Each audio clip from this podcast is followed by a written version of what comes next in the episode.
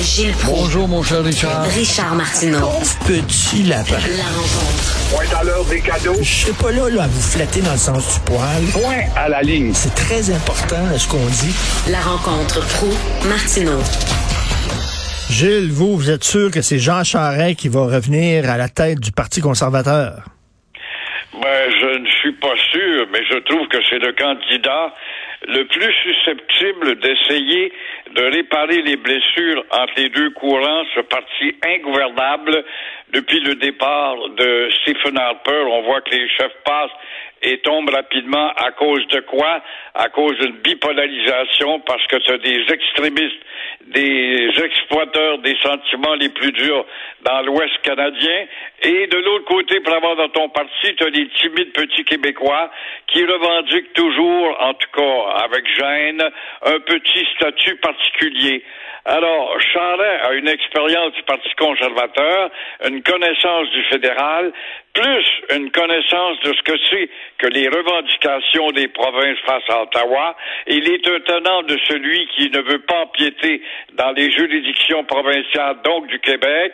En plus de ça, parfait bilingue, jeune encore, dynamique, capable de bagarrer, et en même temps, il est celui qui a signé une lettre demandant à François Legault le renforcement de la loi 101. C'est déjà établi quant à la vente de sa matière devant les gens d'Ottawa. Il pourrait être, je pense, le candidat le plus, le plus moderne, le plus dynamique. Mais vous, avez vu qu'ils ont choisi comme euh, chef intérim quelqu'un justement de la ligne pure et dure. Moi, je pense qu'ils sont, ils sont tentés là, par, euh, par euh, le, durcissement de leur position. Puis, euh, je pense pas qu'il y ait vers quelqu'un comme, comme Jean Charest, non, qui est pas, qui est pas assez un bleu foncé pour eux autres, peut-être. Peut-être, mais par ailleurs, euh, ceux qui sont nostalgiques voient en Charest le pur et dur qui, en 1995, alors que le référendum était en train de se perdre chez les tenants du non, avec son grand discours, son passeport canadien, ils ont retenu ça, que c'était un franc canadien et qui avait réussi peut-être à renverser la vapeur de quelques milliers de votes. Mais ça, est-ce que la mémoire va si loin, on le verra.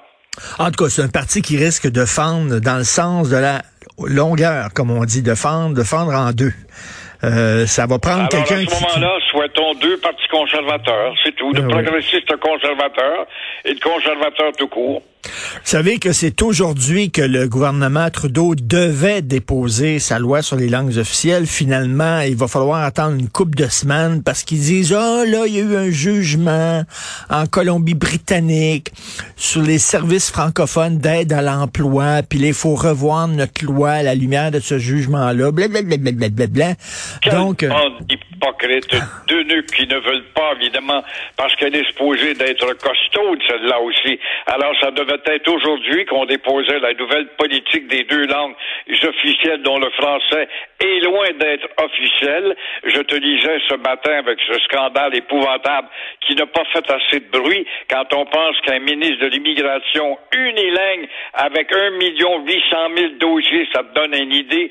Parmi ces dossiers, quels sont ceux qui sont des francophones qui aimeraient venir peut-être au Québec? Comment Trudeau a-t-il pu faire venir dans son bureau quand il a formé son cabinet et dire à Sean Fraser, euh, tu parles pas le français, mais c'est pas grave, ça fait pas grand-chose, c'est pas, puisque l'avenir du Canada, c'est l'anglais. Alors cette attitude nous prouve encore une fois, hors de tout doute, avec l'aide d'Ottawa, que le français disparaît et disparaîtra tôt ou tard d'ici quelques décennies dans ce pays. Alors, euh, oui, je comprends pourquoi ce qu'on nous annonce ce matin qu'on n'est pas assez courageux pour déposer l'orientation de cette nouvelle politique du bilinguisme. Il parle des deux côtés de la bouche. Il est hypocrite. Euh, il se disait près des Autochtones alors que c'était faux. Il se disait près des femmes alors que c'était Il se disait écolo alors qu'il investit dans un dans un, euh, gazoduc. Et, là, il dit qu'il est prêt, il est pour la défense du français alors qu'il a nommé une gouverneure générale euh, qui était unilingue anglophone, puis Christy, le ministre de l'immigration. Le ministre de l'immigration qui, est qui parle, qui représente le, Canada, qui accueille les nouveaux arrivants, ce qu'il leur dit, c'est que vous pouvez venir ici et parler rien qu'anglais. C'est ça qu'il a dit. Exactement, mais que Trudeau trouve à dire, ça c'est un autre de ces bouts, de phrases ou ces expressions, c'est inadmissible. À part de dire c'est inadmissible, il se passe quoi après? Alors on continue et c'est le statu quo qui règne et c'est la progression, la gangrène anglicisante qui dépersonnalise son Canada qui a tellement de difficultés à se distinguer des États-Unis et on nous dit qu'on est différent les Canadiens des Américains, absolument pas.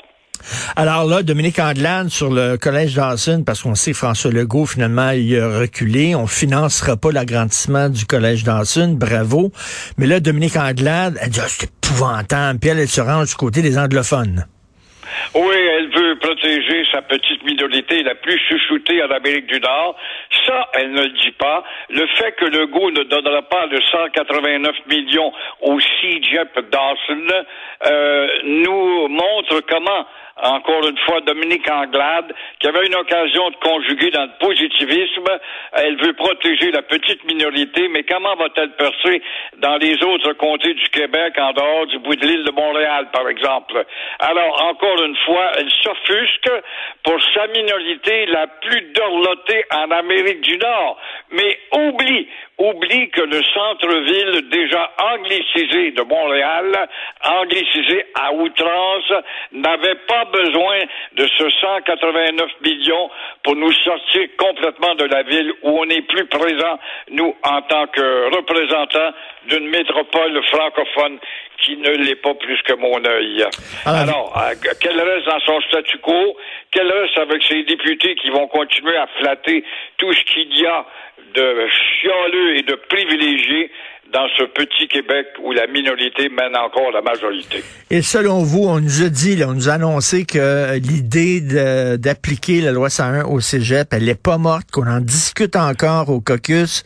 Euh, selon vous, est-ce qu'on va aller jusque-là ou on n'aura pas le courage au provincial? Ça, c'est une excellente nouvelle. C'est toi-même qui me l'as appris hier pendant notre boniment. Et euh, faut croire que l'aile nationaliste a réussi à alerter, mais euh, j'ai bien peur, j'ai bien peur encore une fois. Parce que, que c'est que vous voulez, Legault est un peu heureux, un réconciliateur, je vous tends la main, et c'est pas le bagarreur qu'on devrait avoir pour dire, voici, l'eau est claire et c'est comme ça que ça doit aller. Alors, l'aile euh, fédéraliste, avec des menaces de quitter le parti peut-être, euh, va faire que ça ne se fera pas. Je pense pas. Il va trouver un prix de consolation. Il va dire aux nationalistes, oui, mais par contre, on va augmenter la dose d'enseignement du français dans le cégep ou les CEGEP, comme ils l'ont déjà dit d'ailleurs, pour passer un, un examen, il devrait y avoir un examen de français. Ça va être ça le prix de consolation. J'ai bien peur. Avez-vous vu ça, la, la juge en chef de la Cour du Québec qui voulait que les euh, juges soient bilingues, et là, Simon Jolin Barrette qui disait, on est au Québec ici, ça se fait en français, là. pourquoi l'obligation d'être bilingue pour être nommé juge, ça n'a pas de sens. Et là, il s'est fait remettre à sa place, là, parce qu'on dit qu'il n'y avait pas à intervenir dans le judiciaire. Oui, mais elle, elle intervient quand même Ben dans la oui. politique du Québec. Ben et oui. euh, quand elle dit il faut garder l'indépendance du de la magistrature, ben quand tu gardes l'indépendance, ça veut dire que tu gardes le statu quo. Donc tu fais de la politique. Tu gardes l'indépendance, à savoir si on doit être unilingue anglais pour être juge, puis c'est pas c'est correct, quoi. C'est ça que ça veut dire? Ben c'est ça, ils disent que c'est une intervention qui n'était pas correcte, mais son intervention à elle aussi, là.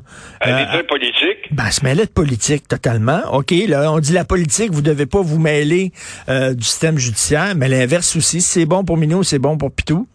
Exactement, mon jeune Pitou. c'est exactement ça. Ben oui, non, Alors, non, ça, ça, ça a pas de sens. Il s'est fait remettre à sa place, mais on l'espère, on l'espère que... Moi, ce dont j'ai peur, c'est que finalement, il a reculé sur Dawson, justement, puis du bon, c'est assez, c'est suffisant. On n'a pas besoin d'aller au cégep euh, français maintenant. J'ai fait ce que j'avais à faire. Exactement, exactement. Des demi-mesures. Moi, je, je dis depuis un an maintenant que la CAQ n'est rien d'autre qu'un parti libéral euh, un peu plus lustré, plus- rien de plus. là. Liberal. Alors, Merci beaucoup, euh, Gilles. On se reparle demain. Bonne journée. à demain. Au revoir.